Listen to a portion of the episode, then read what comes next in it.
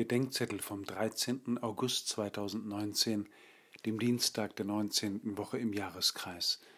Matthäus 18, 1 bis 5, 10 und 12 bis 14. Würde ich diese Frage so stellen, wer ist im Himmelreich der Größte? Wahrscheinlich nicht. Gut, ich gehöre noch zu denen, die das Interesse am Himmel teilen. Dennoch meine ich zu wissen, dass es auf die Größe doch nun wirklich nicht ankommt, erst recht nicht im Himmel. Aber was, wenn es gar nicht um die Größe im Vergleich zu anderen geht? Was, wenn es um die eigentliche im Vergleich zu der angenommenen Größe eines Menschen geht?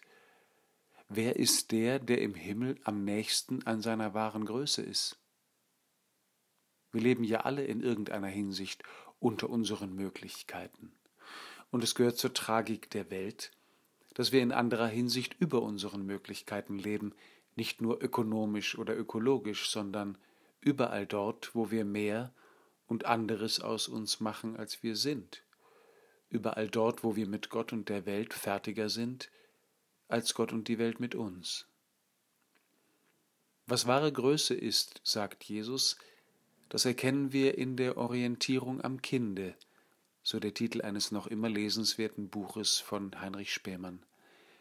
Vom Unterschied zwischen kindlich werden und kindisch bleiben war schon mal die Rede im Bedenkzettel vom 2. März. Heute begegne ich vielleicht einem Kind, das mir zeigen soll, was es heißt, mehr so groß zu sein, wie ich eigentlich bin, und weniger so groß, wie ich gerne wäre.